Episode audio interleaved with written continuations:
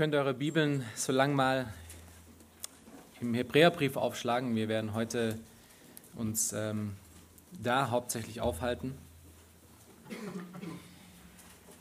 Ich möchte mit einer Frage beginnen. Ähm, bevor ich mit dieser Frage beginne, möchte ich auch sagen, dass es immer wieder Stellen gibt in der Bibel, die man als Prediger schwer zu predigen hat, ähm, weil man einfach seine, seine Schwäche sieht und seine Inadäquatheit, um dieses Thema anzusprechen. Und so geht es auch heute. Das, was wir heute sehen werden, ist so immens wichtig. Ich möchte das im Voraus schon mal sagen. Ich werde es nachher nochmal sagen. Was wir heute sehen werden in diesen drei Versen ist wirklich so immens wichtig für all unser Leben. Aber bevor wir dazu kommen, möchte ich mit einer Frage beginnen, wie gesagt. Und ich möchte euch fragen, was ist denn bei euch in eurem Leben wirklich erste Priorität? Was steht in eurem Leben an erster Stelle? Was kommt vor allem anderen zuerst? Was ist das Wesentlichste, das Wertvollste und das Wichtigste in eurem ganzen Leben? Was ist so zentral, dass alles, was du tust und alles, was du denkst, auf dieses eine abzielt? Was oder wer ist in eurem Leben so erhaben, so hoch über allem anderen, dass du deinen Blick nur darauf die ganze Zeit hast? Was ist es? Wer ist es? Nun, wenn du jetzt drüber nachdenkst und nicht versuchst, einfach eine theologisch richtige Antwort zu geben, vielleicht ist es Geld oder Besitztümer oder Autos oder Gesundheit oder dein Dienst oder deine Arbeit oder dein Ehepartner oder deine Herkunft oder deine Kinder oder deine Eltern oder dein Vater, deine Mutter oder vielleicht du selbst. Wisst ihr, was auch immer wir ins Zentrum von unserem Leben stellen, hat ganz praktische Auswirkungen auf das, was wir sagen und was wir tun. Unsere Prioritäten beeinflussen unser Leben in allen Dingen, in allen Entscheidungen, in allen Ausgaben, in allen Ausrichtungen, in jeder Hoffnung und jeder Frage nach Zufriedenheit. Zum Beispiel ein Mensch, der sich selber der Nächste ist, der sich selber als den Erhabensten in seinem Leben sieht, der ihm sein Blick seinen ganzen Tag nur auf sich gerichtet ist, verbringt sehr viel Zeit mit sich selber. Er schaut auf sich, trifft Entscheidungen, die nur ihn betreffen, nimmt viel, gibt wenig, kritisiert gern und ist genervt, wenn andere ihn kritisieren. Er muss immer gewinnen, er muss immer das Beste haben, alles muss immer für ihn und um ihn sein. Ihr seht, Prioritäten beeinflussen unser ganzes Leben. Und das ist nur ein Beispiel von vielen. Und im Brief, den wir uns heute anschauen, diese drei Verse aus diesem Brief, die geben Antworten genau auf diese Frage von Prioritäten. Was unsere Priorität denn eigentlich ist. Sie, dieser Brief wurde geschrieben dazu, um das Zentrale in unserem Leben oder das Zentrale in dem Leben von den Empfängern zu klären. Lasst mich das kurz aufklären. Ich möchte euch einen ganz kurzen Überblick über das Buch geben, damit ihr besser verstehen könnt, was denn der Schreiber des Hebräerbriefes hier in den ersten drei Versen zu uns zu sagen hat. Über den Autor wissen wir sehr wenig. Wir wissen nur, dass er nicht mit Jesus Christus gelaufen ist, sondern in der zweiten Generation war. Von denen gehört er, die mit Jesus Christus gelaufen sind. Aber eines wissen wir, am Ende hat der Heilige Geist durch ihn gesprochen. Das heißt, Gott ist wirklich der Autor dieses Briefes. Viel wichtiger als der Autor und der Ort des Schreibens und die Zeit des Schreibens, über die man viel Zeit verlieren könnte hier, sind die Empfänger des Briefes. Denn die geben uns den richtigen Hintergrund zu verstehen, was denn hier gesagt wird. Nun, der Großteil der Empfänger, wenn wir den Brief durchlesen, sehen wir, ist jüdischer Herkunft. Das lässt sich daran erkennen, dass sehr viel über Dinge im Alten Testament gesprochen wird, sehr viele Elemente im Alten Testament, die nicht erklärt werden. Das heißt, der, der Schreiber des Briefes geht davon aus, dass diese Menschen, die diesen Brief lesen, ein Grundwissen, ein Basiswissen von alttestamentarischem Religiosität haben. Zum Beispiel eine Referenz, die als Beispiel für den Rest gilt, ist das Priestertum, das aaronistische Priestertum, das wir wieder und wieder und wieder angesprochen finden in diesem Brief. Dieser Brief, um ihn richtig zu verstehen, äh, ist, läuft genau parallel mit 3. Mose, mit dem Buch Levitikus. Und ähm, genauso wie Levitikus mit Gott spricht anfängt, fängt auch Hebräer 1 mit Gott spricht an. Und im, im 3. Mose wird genau dieses Priestertum, dieses aaronistische Priestertum aufgezeigt. Aber später dazu vielleicht noch ein bisschen mehr. Nun, Juden waren aber nicht die einzigen, die diesen Brief gelesen haben. Es waren bestimmt auch Nicht-Juden in diesen Gemeinden, wo dieser Brief gelesen wurde, die sich aber wohl sehr gut mit, äh, mit diesen jüdischen Dingen auskannten. Speziell wurden drei Gruppen von Menschen angesprochen. Das sehen wir in diesem Brief. Wir sehen es auf der einen Seite Gläubige. Das war zu ähm, erwarten. Gläubige Menschen wurden angesprochen. Aber auch ungläubige Menschen werden in diesem Brief angesprochen. Und die dritte Gruppe, die in diesem Brief angesprochen wird, sind intellektuell Überzeugte, aber noch nicht Gläubige. Sie stehen kurz davor. Sie haben das Evangelium verstanden, aber sie haben sich noch nicht wirklich entschieden. Es ist wichtig zu wissen, dass es diese drei Gruppen gibt. Gläubige, Ungläubige und intellektuell Überzeugte, aber noch nicht Gläubige. Nun, wenn wir eine Serie nun starten würden, die durch dieses, durch dieses Buch durchgehen würde, wäre diese Sache sehr wichtig zu verstehen. Aber wir sind jetzt erstmal nur heute in einer, äh, an einer Stelle, worüber wir äh, über diese drei Gruppen erstmal nicht viel wissen. Aber es ist wichtig zu wissen für, dieses, für den Rest von dem Buch.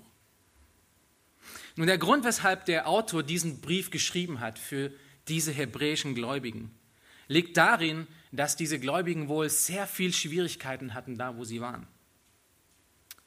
Sicherlich dadurch bedingt, dass sie vom Judentum abgekommen sind und zum Glauben gekommen sind zu Jesus Christus. Und wir haben das schon in dem Rest von, von dem Neuen Testament öfters gesehen. Jemand, der vom Judentum sich abdreht und zum Christentum hindreht, wird verfolgt, hat Schwierigkeiten, wird ausgestoßen. Und das ist sicherlich der Hintergrund für die Hebräer, die hier der Schreiber anspricht. Zum anderen scheint es aber auch der Fall zu sein, dass sich diese Hebräer schwer damit taten, um gewisse Dinge aus ihrem vorherigen religiösen Leben abzulegen. Sie hatten gewisse Prioritäten in ihrem Leben noch, die falsch waren. Sie ließen sich noch viel zu sehr beeinflussen von ihrem vorherigen Leben, von dem Judentum, das sie ausgelebt hatten. Wir sehen zum Beispiel, dass ein, ein, ein Fokus auf Opfergaben, ein, ein Fokus auf Gesetze ist. Und das ist auch nicht neu im Neuen Testament. Wir sehen das auch in anderen Büchern, zum Beispiel im Buch Galater. Wir sehen, dass die Galater sich haben beeinflussen lassen von Judaisieren, die gesagt haben, ihr, okay, ihr habt Glauben, aber ihr müsst das noch dazu tun. Ihr müsst noch das tun, ihr müsst noch, müsst noch diese Gesetze halten, ihr müsst diese Festivitäten halten, ihr müsst noch gewisse Opfergaben machen, dann seid ihr wirklich vor Gott gerecht. Das war auch das Problem von den Hebräern. Und ihr müsst verstehen, dass es nicht einfach ist, als ein Hebräer zum Glauben zu kommen und sich nicht von diesen Sachen beeinflussen zu lassen.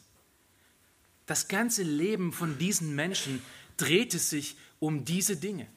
Von deiner Muttermilch an wurdest du auf, ähm, erzogen dazu, um Prioritäten zu setzen. Synagogen, Gesetze, Priester, Rabbis, Opfer bringen. Alles dreht sich um dein Leben. Und wenn du nun zum Glauben kommst und das abstoßen musst, ist es nicht einfach, das zu tun. Und das war sicherlich der Fall der Hebräer, die wir hier finden. Nun, die, die Gläubigen hier liefen anscheinend Gefahr, um vom Glauben müde zu werden und sich davon ein bisschen abzudrehen und diesen Glaubenslauf nicht richtig zu vollenden. Und wir haben das schon auf verschiedene Arten und Weisen öfters gehört in Hebräer 12, einer meiner Lieblingsstellen, Hebräer 12, Verse 1 bis 3, ist genau dieser, dieser Aufruf da, dass sie nicht müde werden sollen. Und die Tatsache, dass der Schreiber genau aus diesem Grund diesen Brief an diese Menschen schreibt, weil sie von außen so dermaßen beeinflusst werden und von außen so viele Probleme bekommen und von innen auch müde werden, diesen Lauf zu laufen, macht diesen Brief zeitlos und immer relevant. Es gibt nie eine Gemeinde, die die Nachricht dieses, diese, äh, dieses Briefes, die Botschaft nie hören bräuchte. Wir alle stehen immer in der Gefahr, um müde zu werden in unserem Glauben. Wir alle stehen in der Gefahr, um andere Dinge falsch zu priorisieren, um, um Dinge wichtiger zu machen, als was sie wirklich sind. Wie gesagt, die Empfänger dieses Briefes wurden dazu verführt, um Gesetze und ähm, äh, Bünde und alle Dinge wichtiger zu machen, falsche Prioritäten zu setzen.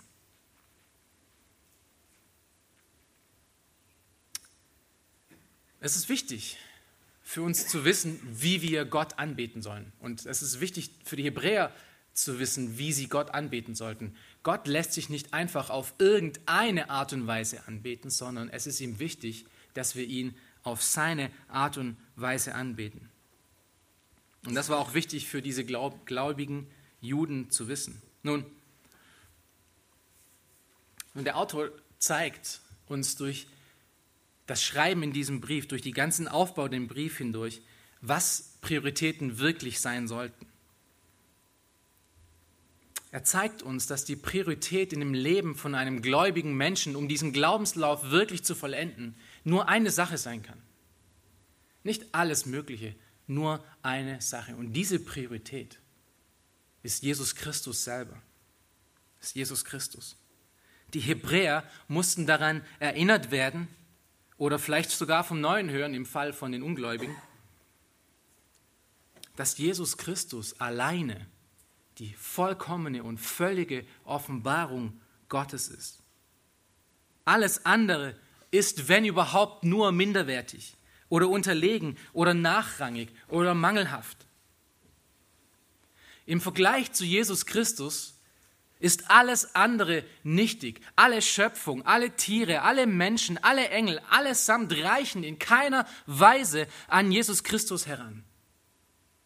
Das ist der Punkt, den der Schreiber in diesem Brief macht.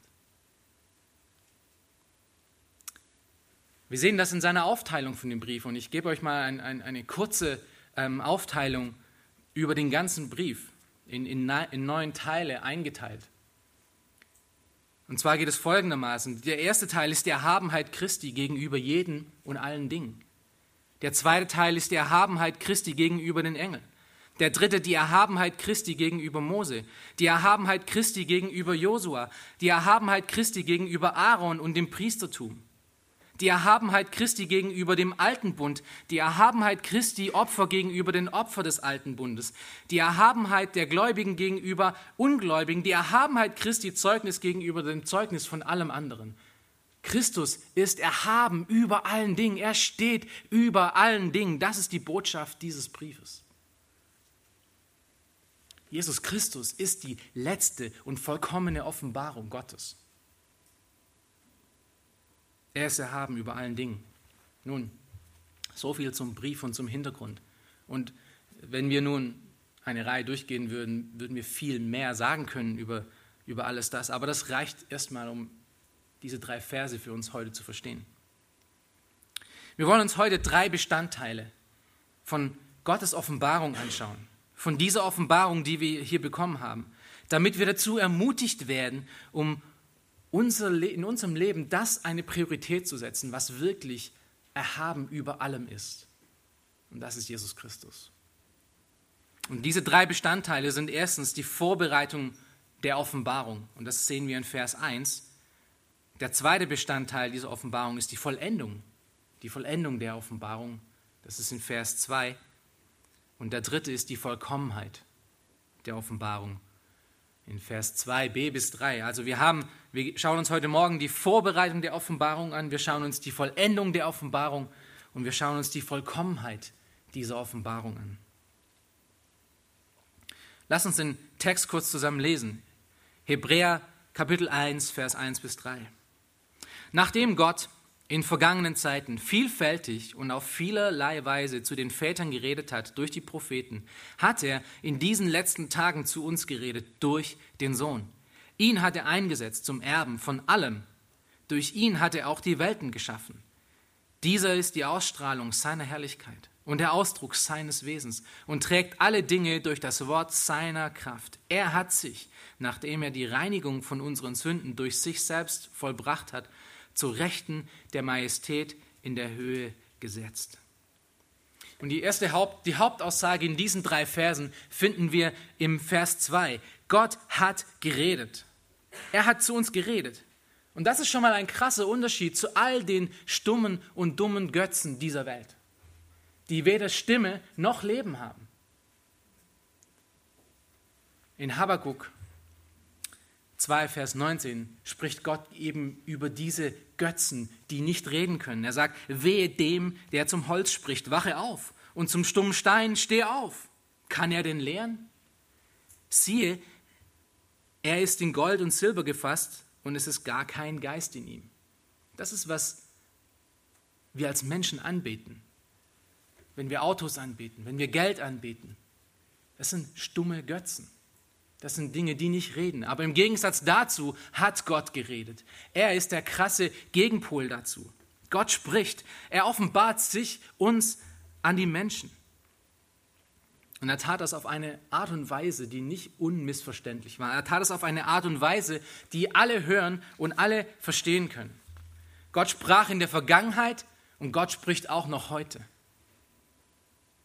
Und wir werden das gleich sehen nachdem Gott in Vers 1, schaut euch das nochmal an, nachdem Gott in der vergangenen Zeiten vielfältig und auf vielerlei Weise zu den Vätern geredet hat durch die Propheten. Vergangene Zeit bedeutet hier das Alte Testament, die alte testamentarische Zeit. Gott sprach schon immer zu seinen Geschöpfen. Weshalb? Das ist wichtig zu wissen. Gott spricht zu uns als Geschöpfen, weil wir ohne seine Offenbarung ihn nicht erkennen können. Wir hatten uns vor kurzem Psalm 19 angeschaut und ich weiß nicht, ob ihr euch daran erinnern könnt. Psalm 19 besteht grundsätzlich zwei, aus zwei Teilen. Hier geht es auch um Gottes Offenbarung. Auf der einen Seite um seine allgemeine Offenbarung, die durch Natur, durch ähm, all die Dinge, die wir um uns herum sehen, Menschen, Universum, Ordnung, Regeln, Physik, Chemie, Biologie, Medizin und so weiter. In all diesen Dingen können wir erkennen, dass es etwas gibt, was über uns ist, was, irgendwelche, was diese Dinge hat erschaffen, erschaffen haben muss. Aber wir hatten damals dann die Frage auch gestellt, kann man dadurch wirklich den Gott der Bibel erkennen? Und die Antwort darauf ist nein. Wir können nur erkennen, dass es einen Gott gibt, aber wir können nicht ihn erkennen. Um Gott selber zu erkennen, muss er sich uns offenbaren auf eine spezielle Art und Weise. Und das sehen wir schon als Grundprinzip bei Adam und Eva. Als Gott Adam und Eva in seinem Ebenbild erschaffen hat, spricht er zu ihnen. Adam und Eva wurden nicht erschaffen als Selbstläufer. Sie wurden nicht erschaffen und haben einfach alle Dinge richtig gemacht, sondern Gott musste ihnen Auftrag geben, er musste ihnen Richtung geben, er musste ihnen Grenzen setzen. Wir sehen, von Anfang an sind Menschen dazu erschaffen, um Gott zu kennen. Wenn Gott sich nicht offenbart, sind wir verloren, haben wir keine Richtung, haben wir keinen Auftrag, haben wir keine Rettung und keinen Schutz und wir sind in unserem limitierten Erfahrungshorizont ausgeliefert und der ist wirklich sehr limitiert. Nun, der Schreiber des Briefes zeigt uns nun auf, dass Gott diese spezielle Kommunikation auf vielerlei und vielfältige Weise getan hat. Und im Griechischen ist es interessant, das ist ein, ein Wortspiel, ähm, das, das geht Polymeros, Polypotos, also man, man hört, das ist sehr ähnlich. Ähm, und das spricht auf der einen Seite Vielfältigkeit davon, dass Gott sich Stück für Stück durch das Alte Testament offenbart hat, in unterschiedlichen Teilen. Er sprach in unterschiedlichen Büchern, er sprach in unterschiedlichen Zeiten. Er offenbarte sich stückweise, nicht auf einmal. Es war ähm, fortschreitende Offenbarung. Es ist jeder Mensch, durch den Gott im Alten Testament gesprochen hat, war ein, ein Puzzleteil von dem Ganzen.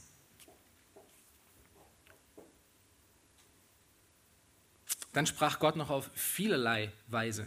Also nicht nur Stück für Stück, sondern auch auf viele Arten und Weisen, vielen Methoden, Methoden. Er benutzte viele Medien und Methoden, um sich zu kommunizieren.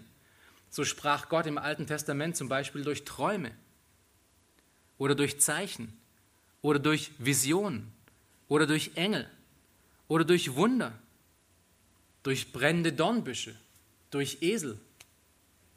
Ja, wenn ihr euch an diese Geschichte erinnern könnt.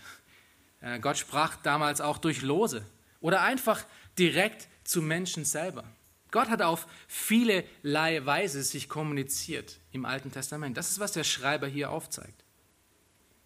Und er zeigt, wenn ihr euch den Vers 1 nochmal anschaut, ähm, er hat wie zu den Vätern geredet. Hauptsächlich durch die Propheten. Hauptsächlich durch die Propheten. Und ein Prophet zu sein war damals keine einfache Sache. Und wir werden jetzt wegen der Zeit auch bedingt nicht in, das Detail reingehen, aber wir können das im Leben zum Beispiel von ähm, Jesaja und Jeremia sehen. Ein Prophet zu sein war eine schwere Sache und Gottes Wort zu tragen war eine Bürde, die unmenschlich war. Vor allem musstest du als Prophet 100% Gottes Wort wiedergeben. Du musstest genau das wiedergeben, was Gott gesagt hat. Und wenn du etwas gesagt hast, was Gott nicht gesagt hat, so wurdest du gesteinigt. Das hat einen falschen Propheten ausgemacht. Ein Prophet zu sein im Alten Testament war eine schwere Sache. Aber nichtsdestotrotz, Gott benutzte viele Arten und Weisen, um sich zu offenbaren.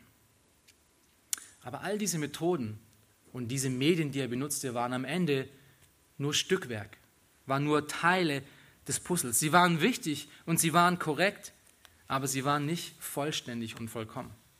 Und das bringt uns dann nun zum zweiten Punkt. Die Vollendung von Gottes Offenbarung. Die Vollendung. Wir hatten gerade die Vorbereitung gesehen. Wir haben gesehen, dass Gott in unterschiedlichen Arten und Weisen sich kommuniziert hat, sich offenbart hat im Alten Testament durch unterschiedliche Menschen unterschiedlichen Methoden. Lass uns die ersten beiden Verse nochmal lesen. Nachdem Gott in vergangenen Zeiten vielfältig und auf vielerlei Weise zu den Vätern geredet hat durch die Propheten, hat er in diesen letzten Tagen zu uns geredet. Wie? Durch seinen Sohn. Gott hat sich also in der Vergangenheit zu den geistlichen Vätern der Hebräer geredet und er redet heute noch. Zu dieser Generation, an denen der Hebräerbriefautor gerade schreibt. Nun, diese letzten Tage, dieser Begriff, den er hier verwendet, den hätten die Hebräer sehr gut verstanden. Denn das war ein Begriff, den, äh, der im Alten Testament immer wieder vorkommt. Da wurde der Messias mit der Endzeit verbunden. Im Griechischen steht das Wort Eschkaton, äh, wo wir Eschatologie herbekommen, was die Endzeitlehre ist. In diesen letzten Tagen, in diesem Eskaton hat Gott nun geredet durch seinen Sohn. Und somit gibt der Schreiber den Hebräern zu verstehen, dass sie jetzt nun in diesen Tagen leben. Sie leben in diesen letzten Tagen. Was nun aber wichtiger ist zu sehen hier in, in diesen, und das ist wirklich wichtig zu sehen, ist, dass hier ein Wechsel stattgefunden hat. Hier hat ein Wechsel stattgefunden. Früher hat Gott auf eine Art und Weise geredet, aber heute redet er auf eine ganz neue, auf eine Art und Weise, die vorher noch nicht so da war. Und hier ist ein impliziertes Aber, wenn ihr den Text nochmal anschaut. In der vergangenen Zeit hat, man könnte man es so sagen, in der vergangenen Zeit hat Gott auf vielerlei Weise geredet, aber in diesen letzten Tagen hat er durch den Sohn geredet. Gott hat seine Offenbarung nun auf eine einzige Person fokussiert. Nicht mehr auf vielerlei Arten und Weisen, sondern nur noch in und durch Jesus Christus. Der Schreiber sagt diesen Hebräern, dass, es, dass sie keine Propheten mehr nötig haben im alttestamentarischen Sinn. Kein, keine Esel, keine brennenden Büsche, keine Engel, keine Feuersäulen, keine direkten Ansprachen, sondern dass sie nur noch Jesus Christus allein nötig haben, um Gott zu sehen, um seine Offenbarung zu kennen. Er spricht nur noch durch seinen Sohn. Und dieses Wort durch müsste man eigentlich mit in übersetzen. Und das ist genauer. Es ist nicht, die, dass, dass Jesus Christus alleine die Worte Gottes wiedergibt, sondern sein ganzes Leben, sein ganzes Wesen ist die Offenbarung Gottes. Jesus selber repräsentiert Gottes letzte, Gottes finale, endgültige, komplette, unwiderruflich besiegelte, abgeschlossene und vollendete Offenbarung von sich selbst. Wir benötigen keine weitere Offenbarung mehr. Von Adam an bis hin zu Johannes der Täufer hat sich Gott unterschiedlich Stück für Stück uns offenbart, aber jetzt nimmt diese Offenbarung in Jesus Christus ein Ende, denn sie ist vollkommen. In ihm kommt alles zusammen. Er ist nicht nur ein Puzzleteil, sondern er ist das Puzzle. Er ist das Gesamtbild dieser Offenbarung Gottes. Und wir haben das schon an anderer Stelle gehört, zum Beispiel in Kolosser 1, Vers 15. Dieser ist das Ebenbild des unsichtbaren Gottes. Nun, weil das so ist, sind die ganzen alten Offenbarungskanäle überflüssig geworden. Und das ist, was die Hebräer hören mussten. Sie mussten hören, dass diese alten Dinge, diese alten Elemente nicht mehr wichtig sind. Gott spricht heute anders. Sie mussten wissen, dass die, ganzen, die ganze Betriebsamkeit im Alten Testament, diese ganzen Opfergaben, dieses, dieses ganze Priestertum nicht mehr notwendig war. Denn es ist alles in ihm vollkommen erfüllt. Die komplette Offenbarung Gottes in einer einzigen Person. Das ist das Neue, das ist, was sich verändert hat und das ist in Jesus Christus. Und das ist so wichtig, um zu sehen. Und um zu zeigen, weshalb das wichtig ist, möchte ich mit euch letzten, den letzten Teil anschauen, den letzten Teil von Vers 2 und Vers 3 zusammen.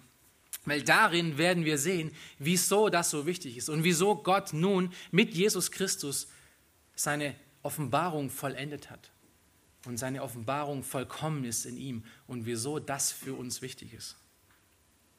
Lasst uns den zweiten Teil von Vers 2 bis Vers 3 zusammen nochmal lesen. Ihn hat er eingesetzt zum Erben von allem. Durch ihn hat er auch die Welten geschaffen. Diese ist die Ausstrahlung seiner Herrlichkeit und der Ausdruck seines Wesens und trägt alle Dinge durch das Wort seiner Kraft. Er hat sich, nachdem er die Reinigung von unseren Sünden durch sich selbst vollbracht hat, zu Rechten der Majestät in der Höhe gesetzt. Es gibt viele Ideen darüber, wer Jesus Christus war. Manche sagen, er war ein guter Lehrer. Andere sagen, er war ein Religionsstifter. Manche andere sagen wieder, es war eine mystische Geschichte. Manche sagen von ihm, dass er ein Prophet war, ein Gesandter Gottes. Andere sehen ihn als Lügner und Gaukler. Wer war Jesus wirklich? Wer war dieser Mensch, von dem hier gesagt wird, dass er die vollkommene Offenbarung Gottes ist? Nun, der Autor des Briefes, beseelt durch den Heiligen Geist, nennt uns hier sieben Tatsachen über die Vollkommenheit dieses Menschen, über Vollkommenheit von Jesus Christus, die am Ende klar machen, weshalb diese Offenbarung mit ihm aufhört, weshalb diese Offenbarung in ihm vollkommen geworden ist. Schaut euch nochmal Vers, äh, Ende von Vers 2 an. Ihn hat er eingesetzt zum Erben. Das ist die erste Tatsache über Jesus Christus. Er ist der Erbe von all dem, was Gott erschaffen hat. Er ist der Erbe, dem alles gehört. Einmal am Ende der Zeit wird er alles erben. Ihm wird alles gehören. Diese Tatsache wurde im Alten Testament schon auf unterschiedliche Weise klargemacht, in Psalm 2 und Psalm 89 zum Beispiel. Im Neuen Testament nun hier eingesetzt. Wir werden gesagt, dass er eingesetzt wurde, uns wird gesagt, dass er eingesetzt wurde äh, zum Erben. Und wenn wir Offenbarung lesen in der Vision von Johannes, sehen wir, dass es am Ende auch wirklich so sein wird. Ihm wird alles gehören. Das ist ein sicheres Versprechen von Gott. Er ist der Erbe von all den Dingen. Er ist der Erbe von uns, von aller Schöpfung. Er ist allem überlegen, weil er am Ende alles besitzen wird. Zweitens, die zweite Tatsache. Der Rest von Vers 2. Durch ihn hat er auch die Welten geschaffen. Und dieses Wort was hier als Welten verwendet wird, ist nicht nur das, was wir hier als Welt verstehen. Es ist nicht nur diese physische Welt, die wir sehen, sondern es ist, da gibt es auch ein griechisches Wort für, das heißt Kosmos, das wird aber hier nicht verwendet. Hier wird ein anderes Wort verwendet, was Weltzeiten bedeutet, was alles mit einschließt. Es schließt Welt und Zeit mit ein. Also Jesus Christus hat nicht nur die physische Welt erschaffen, sondern auch wirklich alles, die Zeit, die Energie, alles, was da hineinfließt. Wenn wir also in 1. Mose 1.1 davon lesen, dass Gott erschaffen hat, lesen wir, dass Jesus Christus erschaffen hat. Er ist derjenige, durch den alle Dinge erschaffen wurden.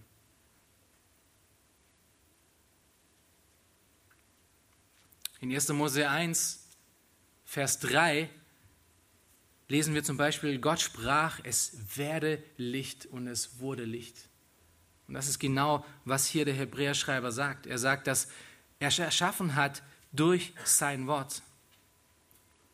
Durch ihn hat er auch die Welten geschaffen. Und wenn wir wissen möchten, wie mächtig, wie gewaltig diese, äh, diese Schöpfung, diese Erschaffung ist, dann setzt euch mal heute Nacht raus und schaut euch mal den, den Sternenhimmel an.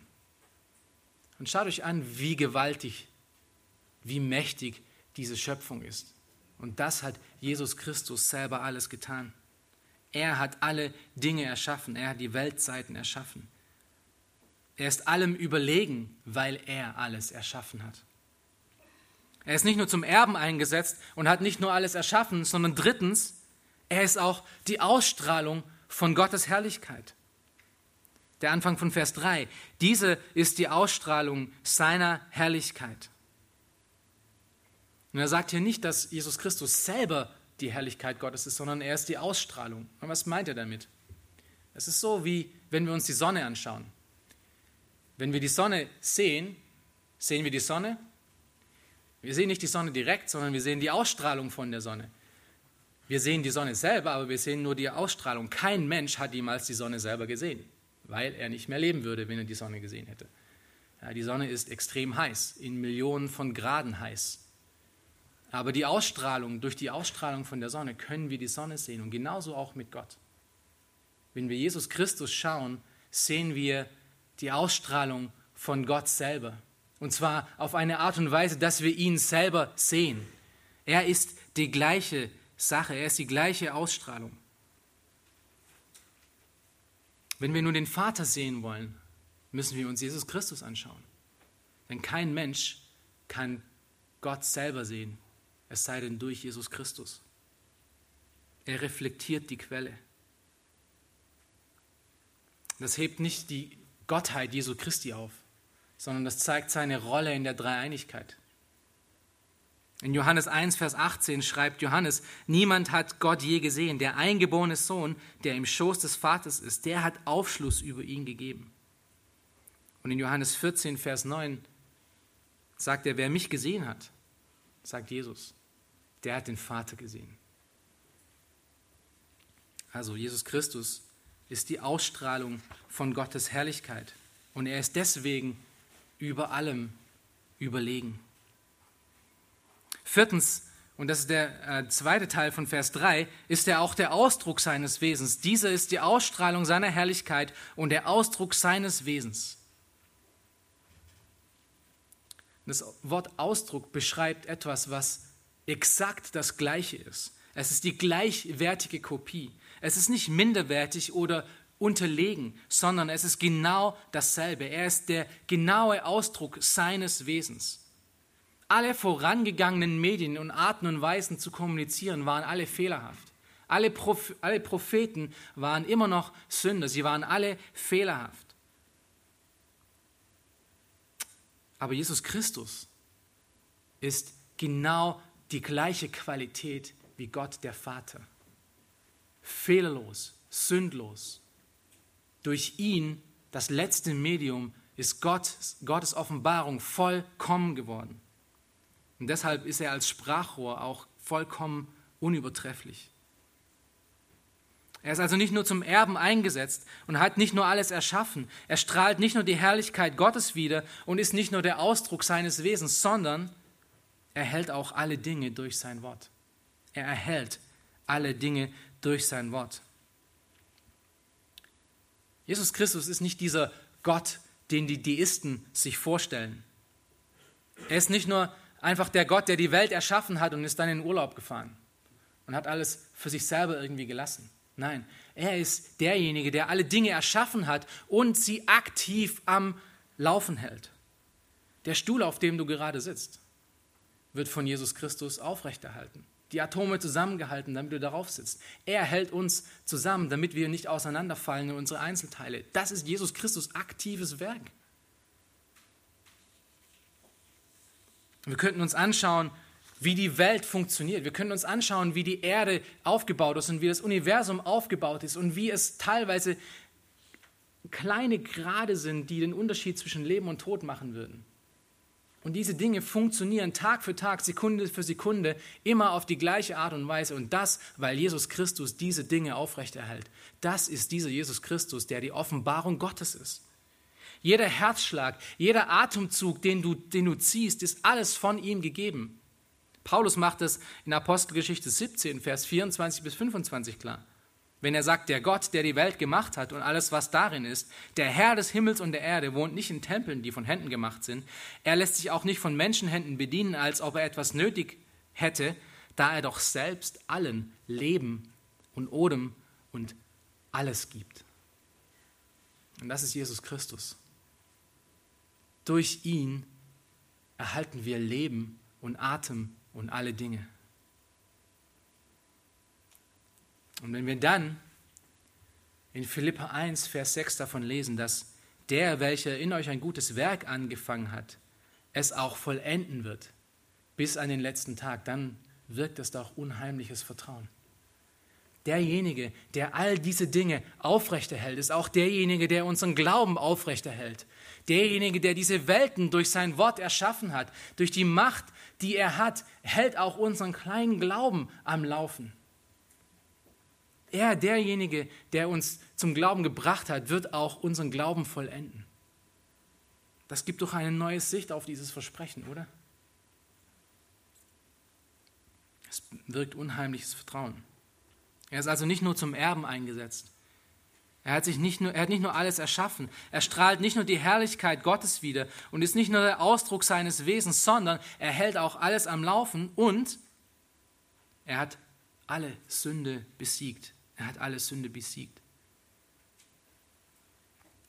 Vers 3 nochmal. Diese ist die Ausstrahlung seiner Herrlichkeit und trägt alle Dinge durch das Wort seiner Kraft. Er hat sich, nachdem er die Reinigung von unseren Sünden durch sich selbst vollbracht hat, zu Rechten der Majestät in die Höhe gesetzt. Das alte testamentarische Opfersystem, was die Hebräer sehr gut kannten, war dazu da, um die Menschen ständig von Sünde zu reinigen. Es war eine stündliche Opfergabe gegenüber Gott, damit die Sünden irgendwie gesühnt werden.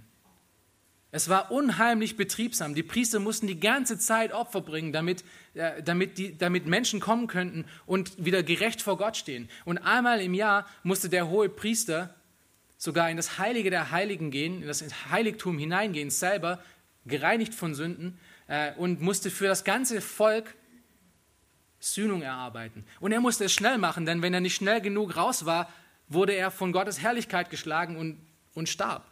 Deswegen hatten sie an ihren, ähm, an, an, ihren Kleidern, diese trugen, eine, eine Glocke. Also wenn diese Glocke aufgehört hat zu bimmeln, dann wussten sie, oh. Das, und das musste jedes Jahr passieren. Und jedes Jahr passieren und jede Stunde und immer weiter. Und wenn man sich dieses Opfersystem mal anschaut, da wird man schon müde beim, äh, bei, beim Zuhören davon.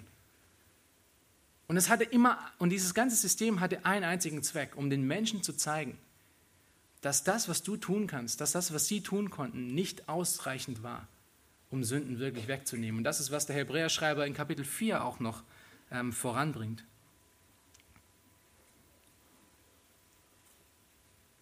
Aber Jesus Christus, er ist der erhabene hohe Priester. Er ist der erhabene hohe Priester, weil er ein einziges Mal sein Opfer gebracht hat. Und dieses Opfer ein für alle Mal, ein einziges Mal von Gott anerkannt und angenommen wurde für alle, die unter ihm stehen werden und die an ihn glauben werden. Ein für alle Mal. Er muss nicht jedes Jahr wie die hohen Priester des alttestamentarischen Systems Opfer darbringen, irgendwelche Dinge tun, um vor Gott gerecht zu stehen, sondern er tat es ein einziges Mal. Und das macht ihn den erhabenen Hohepriester. Es macht ihn höher und besser als jeden anderen, der jemals existierte.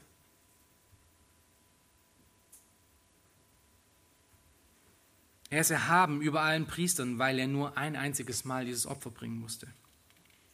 Und letztlich ist das auch die Tatsache, dass er regiert.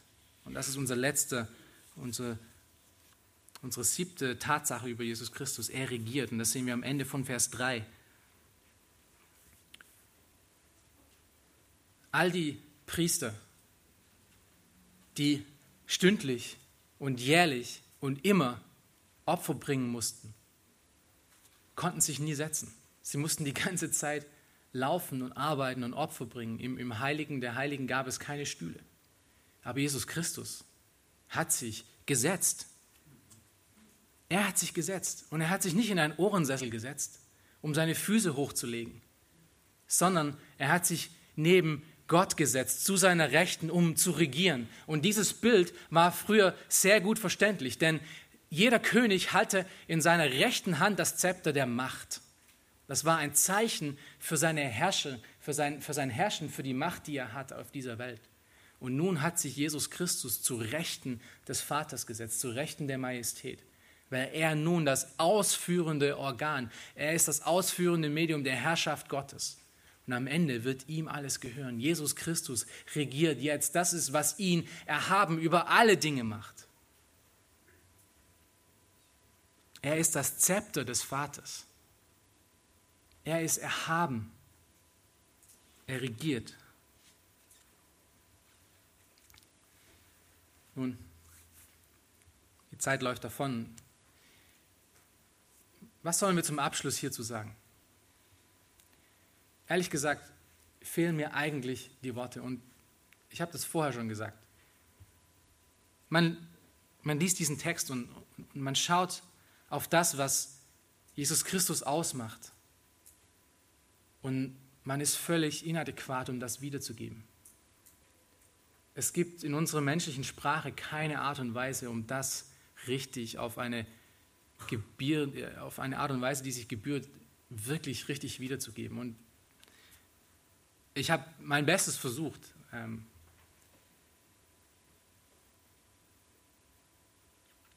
aber eins noch, glaube, wir sind so schnell, wir sind so schnell von Kleinheit eingenommen, oder? Wir sind so schnell von kleinen Dingen zufriedengestellt. Und zwar so schnell, dass wir fast schon verlernt haben, um wahre Größe zu sehen. Unser ganzes Denken und unsere Fühlen Unsere Erwartungen, unsere Hoffnungen drehen sich oft um kleine Dinge, um temporäre Dinge, um die Sachen dieser Welt, welche allesamt vergänglich sind und verglichen mit Jesus Christus. Stumpfsinnig. Wir sind stumpfsinnig. Und diese Tatsache, dass wir uns da ständig mit beschäftigen, immunisiert uns gegen wahre Größe, wir verlieren den Geschmack von Hoheit, wir verlieren den Geschmack von Exzellenz und von Majestätischem. So dass, wenn wir diese Worte lesen, es an uns nichts macht. Frag dich einmal selbst, was ist für dich wirklich großartig? Was ist für dich wirklich majestätisch? Wann war das letzte Mal, dass du jemandem etwas Großes erzählt hast, etwas Tolles. Erinnert euch an die, an die Zeit, was war das? Was war das Thema? Was war das Thema deiner Erzählung von der Größe, die du gesprochen hast? Mario Götze? Neue Schuhe? Der neue M3? Der neue Apple? Wow, wirklich großartig unglaublich vorstellbar. Was? Schaut euch das an. Ja? Der neue, der neue Mac, der aussieht wie ein Mülleimer. Also die, die jetzt Mac kennen, die wissen, dass er wirklich aussieht wie ein Mülleimer. Ähm, wir schauen uns Dinge an und, und denken, sie sind großartig und wunderbar. Aber verglichen mit Jesus Christus sind sie nichtig. Wir geben uns so schnell damit zufrieden, um in Pfützen zu spielen, wenn wir da drüben den Ozean haben.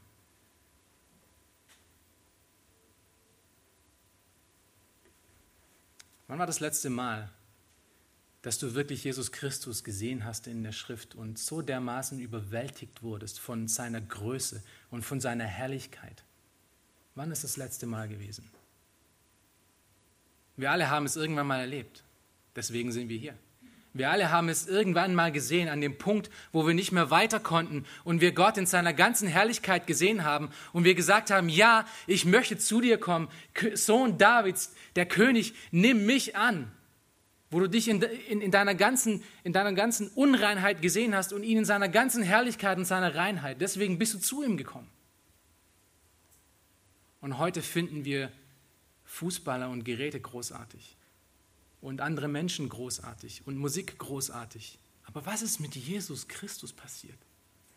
Finden wir ihn immer noch großartig? Wir haben den Geschmack für Größe verloren. Und Freunde, das ist... Man hätte diese Botschaft bestimmt auch besser darbringen können, aber das ist der Punkt, der mich wirklich angesprochen hat in dieser Zeit.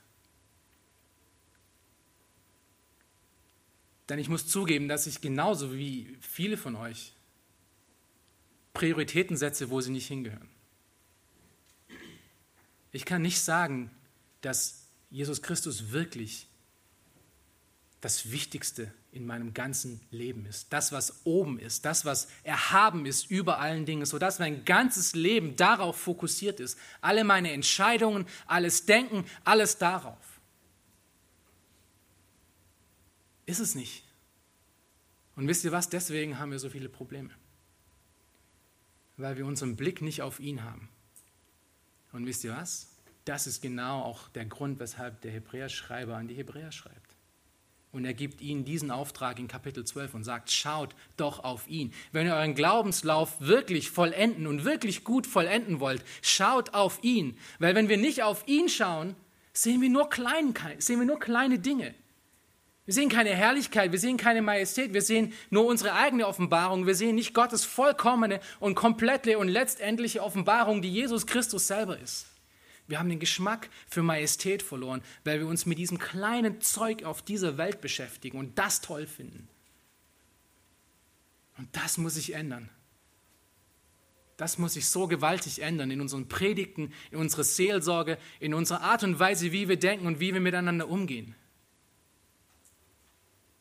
Und vor allem muss dieses Ich aus dem Zentrum heraus und er in das Zentrum hinein.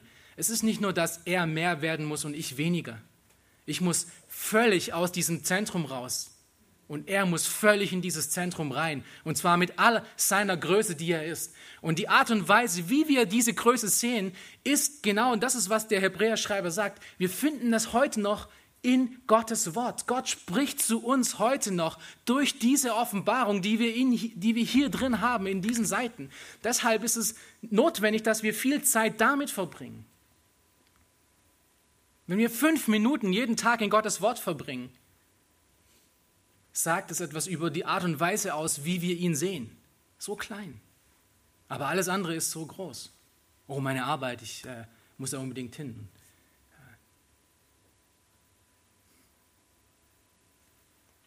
Gott spricht heute noch. Nicht auf die Arten und Weisen, wie er früher gesprochen hat. Nicht in Träumen, nicht durch Esel, nicht durch brennende Büsche, sondern er spricht durch sein Wort. Und er zeigt uns die Herrlichkeit und die Größe und die Majestät von seinem Sohn auf, die vollkommene Offenbarung. Und wir tun gut daran, um uns daran zu laben und unseren Geschmack wieder dahin zu bekommen, um Geschmack dafür zu bekommen und für wahre Größe. Nicht für all dieses Zeug.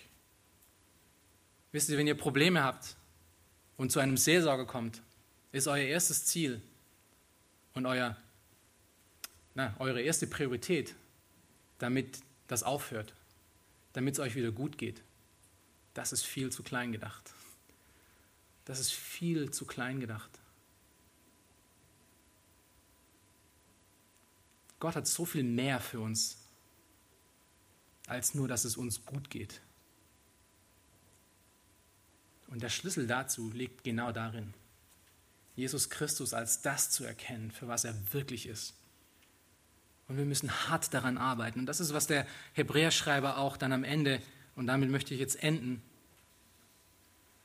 in Kapitel 12, Vers 3 sagt. Er sagt dort zu den Hebräern, nachdem er all das gesagt hat, dass Christus erhaben über allen Dingen ist, über dem ganzen System, über allen Menschen, über alle Schöpfung, sagt er zu ihnen, achtet doch auf ihn.